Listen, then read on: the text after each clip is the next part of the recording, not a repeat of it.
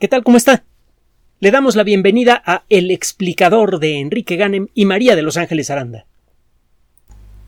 Los símbolos de la civilización frecuentemente esconden aspectos interesantes y valiosos de nuestra propia historia.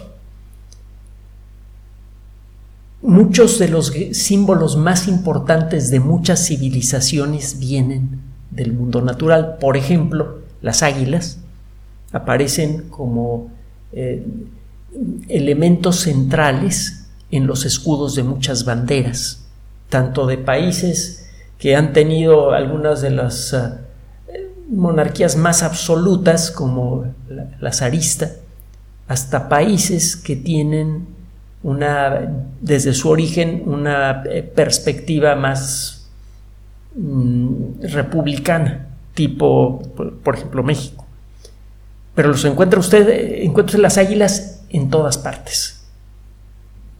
Simbolizan la fuerza, simbolizan el poder y supuestamente representan también la nobleza. La nobleza de carácter.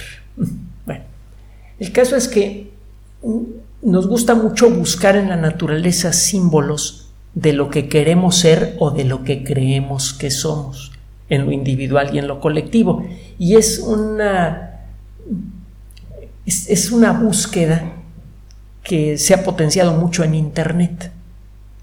El uso de los famosos avatares, las presencias virtuales en Internet, eh, frecuentemente revelan ese mecanismo psicológico a nivel individual. Una persona muchas veces escoge un avatar que representa aquello que quisiera ser o aquello que quiere defender. Entre los símbolos provenientes del mundo natural, entre los símbolos más importantes, más extendidos a lo largo de la historia de la civilización occidental, eh, está el caso del olivo. El olivo ha representado algunos de los valores más importantes para las culturas occidentales. La pureza, la nobleza, el triunfo, el poder. A los eh, generales victoriosos se les colocaba una corona de olivo en la cabeza y también a los eh, triunfadores en los primeros Juegos Olímpicos. El olivo está asociado también con la idea de la riqueza. Y sabemos que era uno de los productos más apreciados en la naciente economía de las civilizaciones mediterráneas antes del inicio de la era común, en la etapa que conocíamos como antes de Cristo. El olivo, junto con la uva y algunos granos, parecían formar la base económica, cuando menos en lo que a los productos de la naturaleza se refiere, parecían formar la base económica de las culturas de la época. El comercio del, olivo implicaba, por un lado, a la fruta, al fruto mismo, que desde luego es eh, comestible y delicioso, y además a su aceite. Un aceite que podía ser utilizado como alimento, como complemento a los alimentos, incluso también como perfume. Con ciertos tratamientos el aceite de olivo parece que eh, era considerado como un perfume valioso, como un producto caro, un cosmético caro. Esta perspectiva la vemos reflejada en la historia de las, de las civilizaciones occidentales en muchos de los restos arqueológicos que encontramos a lo largo de la historia de Roma, de la antigua Grecia y de otras civilizaciones más o menos contemporáneas, encontramos frecuentemente referencias al olivo. Eh, si busca usted en los eh, extraordinarios y a veces bastante cachondos frescos en Pompeya o en Herculano, va a encontrar usted coronas de olivo. si usted busca en las tradiciones culturales del pasado va a encontrar las coronas de olivo también. La tradición de ponerle una decoración con hojas de olivo a la cabeza de una persona que ha triunfado. el simbolismo que tiene el olivo en la civilización judeocristiana después del, del eh, diluvio, la primera seña de que el mundo se va a recuperar de la, gran inundación, eh, para Noé es la llegada de, un ave con una rama de olivo en el pico. Y podemos seguir. El olivo eh, es uno de los, una de las plantas más referenciadas en la historia cultural de las civilizaciones mediterráneas. Y bueno, la importancia del olivo, desde luego, eh, está acompañada con, de, una serie de, anécdotas eh, culturales eh, interesantes. Por ejemplo, los atenienses, bueno, no, los atenienses, perdón, los espartanos decían que el olivo se había originado allí muchos de los primeros centros de producción, de los primeros centros en donde se concentraba mucha riqueza, en lugares como España, comenzaron a tomar forma cuando se establecieron primeros sembradíos de olivo en el lugar. El, caso de las primeras plantaciones que hubo en, en España, que parece que estuvieron acompañadas al poco tiempo de un crecimiento eh, fuerte de la economía de, estas zonas. Lo mismo sucedió en el Nuevo Mundo, poco después de la conquista, en varios lugares de, lo que ahora es Latinoamérica, por ejemplo en Perú, se establecieron algunos sembradíos de, eh, olivo que sirvieron, por un lado, como eh, una nueva fuente de riqueza, el olivo desde entonces y a la fecha sigue siendo un producto comercial muy valioso y además servía como un símbolo cultural de la conquista. Eh, ¿Cuál es el origen del olivo? Sería muy interesante conocerlo porque eso nos permitiría rastrear con más precisión el origen de muchas de las perspectivas sociales, de las perspectivas culturales que tenemos sobre esa planta. ¿Por qué la asociamos, por ejemplo, con la riqueza? Acaba de parecer un trabajo muy sabroso, en muchos sentidos, en la revista Scientific Reports de editorial Nature. Eh, Scientific Reports, lo hemos dicho en otras ocasiones, aparece en Internet, muchos de los artículos son gratuitos y en este caso aparece uno eh, firmado eh, principalmente por Daphne Langut y Joseph Garfinkel, son investigadores de la Universidad de Tel Aviv. Y describen un yacimiento arqueológico que podría señalar el origen, el lugar geográfico exacto en donde se originó el cultivo del olivo. Usted probablemente sabe que la agricultura no se originó nada más en Mesopotamia. Durante un tiempo los eh, arqueólogos, historiadores, los estudiosos del pasado llegaron a creer que la agricultura había sido una invención de una sola vez y que se había dispersado poco a poco por el mundo. Empezó a quedar claro con el paso de los años que esto no había sido cierto.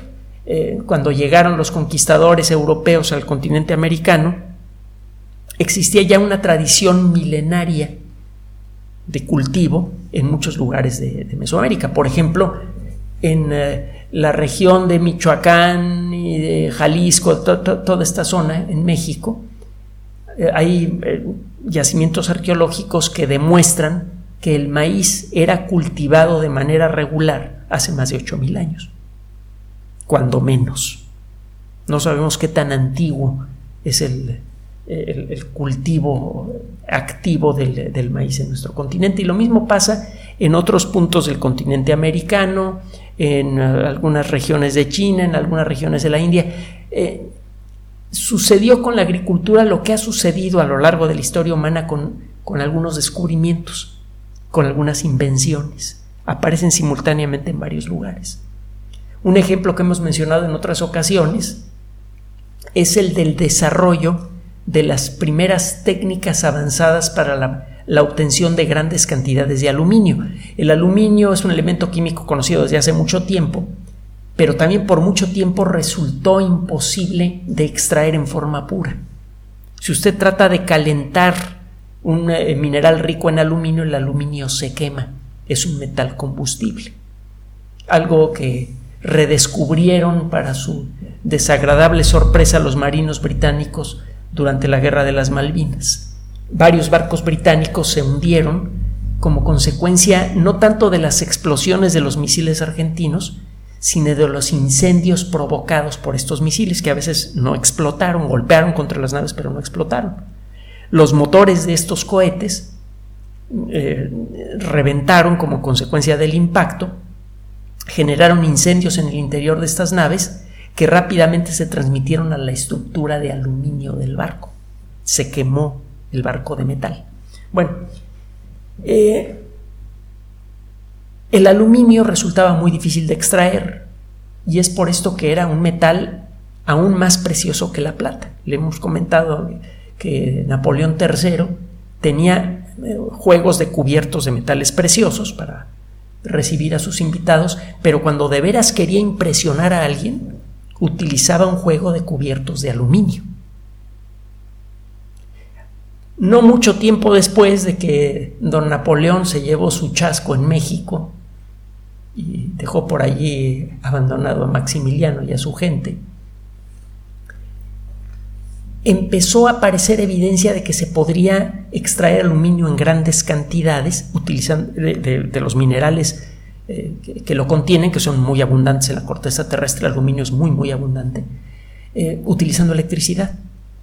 Y entonces un francés y un americano, separados por un océano, en la época en la que no había internet, ni siquiera había telegrafía, llegaron, bueno, cuando menos transatlántica, llegaron prácticamente al mismo tiempo a la misma conclusión. Al mismo tiempo desarrollaron una técnica para extraer aluminio en grandes cantidades de, minerales como la bauxita utilizando electricidad. El proceso se llama proceso de Hall-Héroult en honor a los, a los dos inventores que simultáneamente llegaron a la misma conclusión. Bueno, algo parecido ocurrió con la agricultura.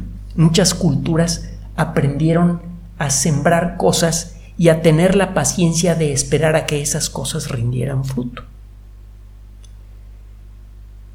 La siembra de, vegetales como el trigo o el maíz da frutos en pocos meses. No requiere usted de mucha disciplina para establecer un sistema agrícola que produzca trigo o maíz. Esto es diferente con los árboles frutales. Un árbol frutal rara vez da frutos útiles antes de tres o cuatro años. Y esto lo saben las personas que han querido sembrar limones o naranjas en los patios de sus casas. Los primeros productos son desagradables, pequeños, absolutamente inútiles.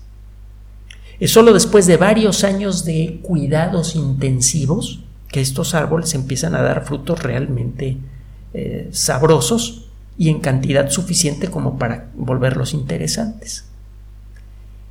Y es por esto que mm, se cree que las civilizaciones que inventaron el proceso de cultivo del, árbol de, olivo eh, lo hicieron solo cuando ya tenían una situación económica muy bien asentada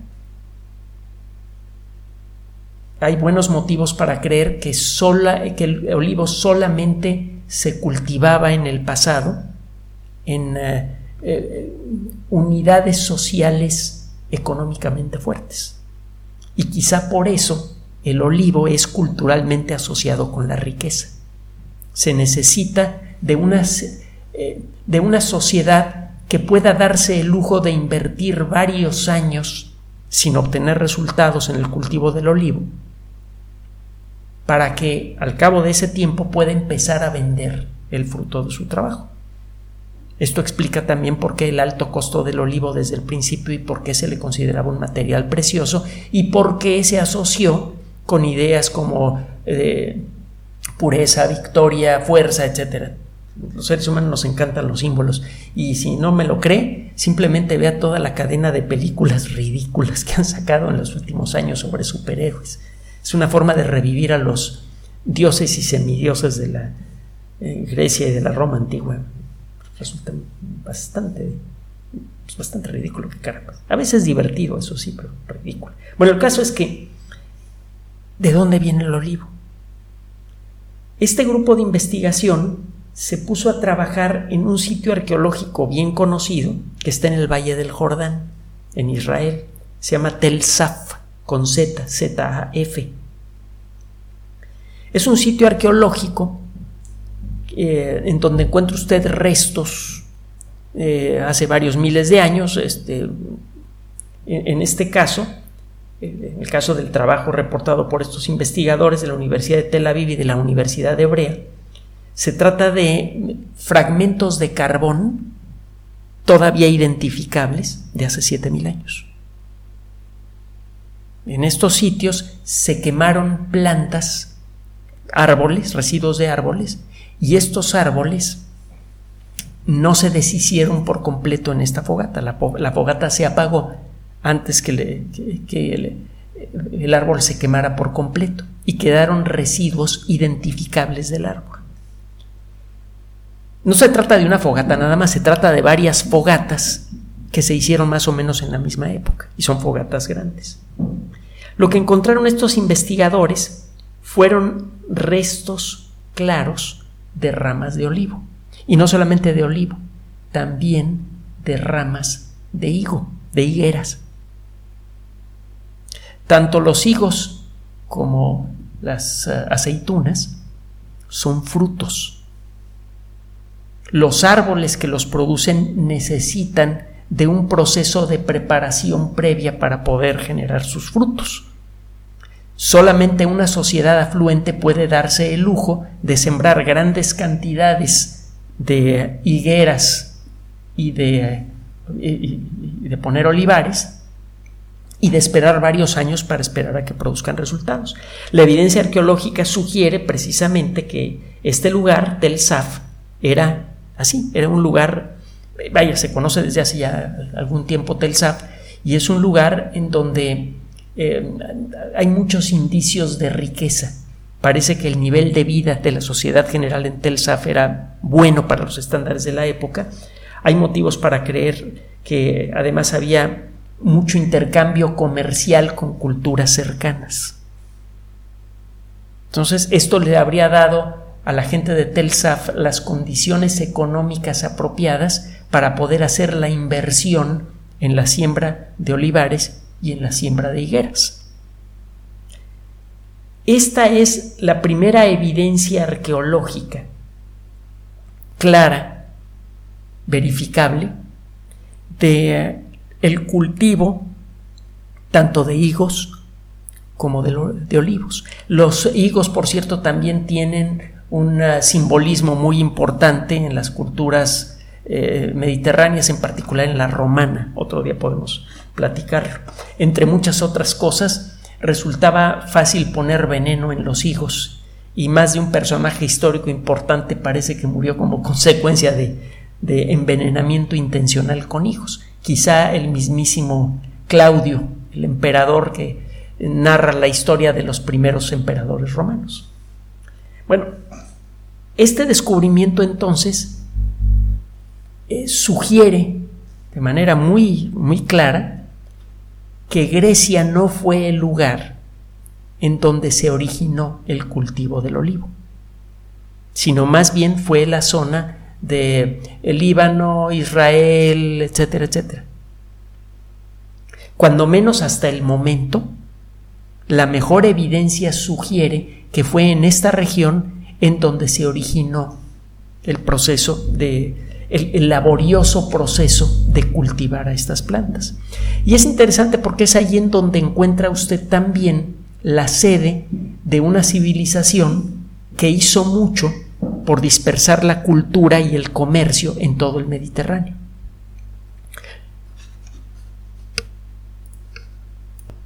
Si usted explora la historia de la época, verá que eh, mucho del comercio que se hacía eh, por barco en el Mediterráneo tenía su sede precisamente en esas costas. Entonces esto podría significar que tanto el cultivo práctico del olivo como su significado simbólico para las civilizaciones de la época fue consecuencia del intercambio comercial, de una red densa de intercambio comercial que ya existía en aquella época. Y hemos comentado en otras ocasiones que una red de intercambio comercial activa involucra no solamente el tráfico de productos, involucra también el tráfico de ideas. Aparentemente este tráfico activo de ideas de todo tipo en la zona general del Mediterráneo es la que explica por qué fue allí en donde se desarrollaron muchas de las bases de la civilización moderna, bases que sustentan incluso a las sociedades eh, que se encuentra prácticamente del otro lado del mundo. Por ejemplo, la civilización china, la civilización japonesa, todo lo que sucede en, eh, la región general de Indochina, etc. todo el mundo entero está fuertemente influenciado por los principios, ideas y valores que nacieron precisamente en esa región. Así que el entender el origen de esos valores es entender el origen de la civilización. Y de nuevo, como hemos sostenido en muchas otras ocasiones, el ser conscientes de cuáles, cuáles son nuestros orígenes colectivos es necesario para entendernos mejor como somos en la actualidad.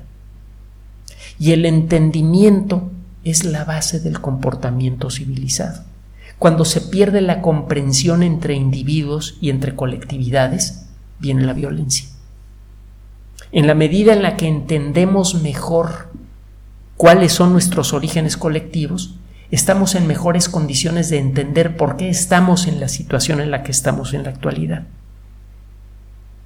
De arranque, ese entendimiento puede ayudar a crear un mejor clima de tolerancia que es lo que necesitamos para reducir las tensiones económicas, sociales e incluso de carácter militar que tienen al mundo parado de cabeza en la actualidad. En Fahrenheit 451, una de nuestras novelas preferidas, de alguna manera Bradbury nos propone esta idea.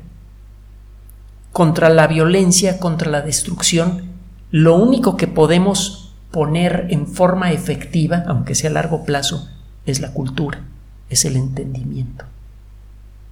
El entendimiento simbolizado en la lectura, en, este libro tan, tan fundamental para el mundo moderno. En la medida en la que cultivamos nuestro entendimiento, estamos creando las bases para una sociedad mejor. Es por esto que estos trabajos son tan importantes al ayudarnos a entender mejor cuál es nuestro origen cultural, este tipo de trabajos están estableciendo las bases para poder darnos una mejor perspectiva de quiénes somos. Y solamente así es que vamos a poder construir un futuro mejor para todos.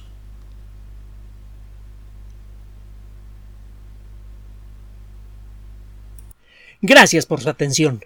Además de nuestro sitio electrónico www.alexplicador.net, por sugerencia suya tenemos abierto un espacio en Patreon, el explicador Enrique Ganem, y en PayPal, el explicador patrocinio por los que gracias a su apoyo sostenemos este espacio.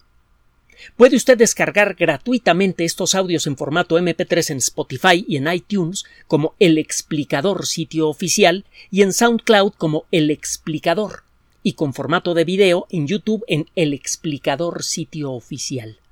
Recuerde nuestras redes sociales de siempre, Twitter Enrique-Ganem y en Facebook Enrique Ganem sitio oficial, El Explicador y los grupos que usted ya conoce. Finalmente, El Explicador siempre somos María de Los Ángeles Aranda y Enrique Ganem. Gracias.